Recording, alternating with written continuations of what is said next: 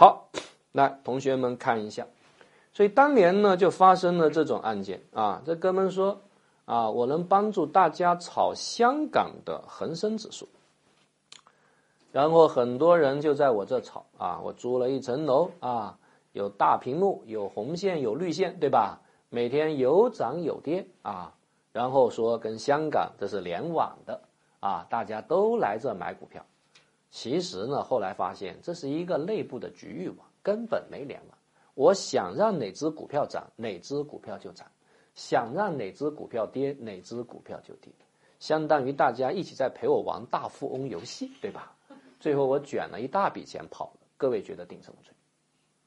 你首先就可以判断这是一个经典的骗，对吧？那其次它是什么骗呢？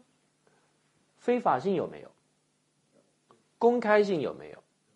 利诱性有没有？社会性有没有？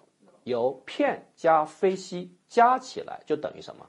集资诈骗罪啊！当然现在呢，还有没有人干这种东西？炒什么香港恒生指数？这不可能的呀！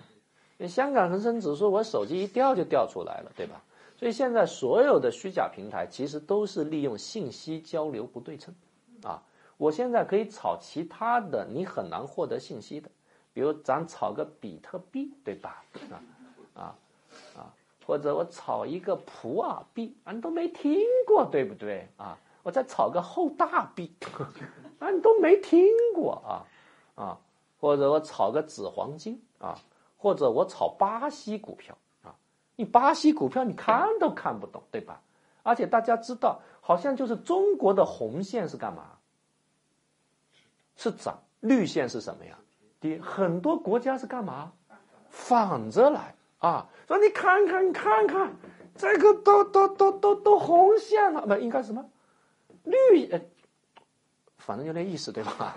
让它反着来的嘛，啊，然后这种所谓的虚假平台案，啊，虚假平台案，它就典型的集资诈骗，理解我的意思没有？啊，抓住本质，主观上这个钱想不想还，客观上符不符合那十十二个字：非法性、公开性、利诱性和社会性。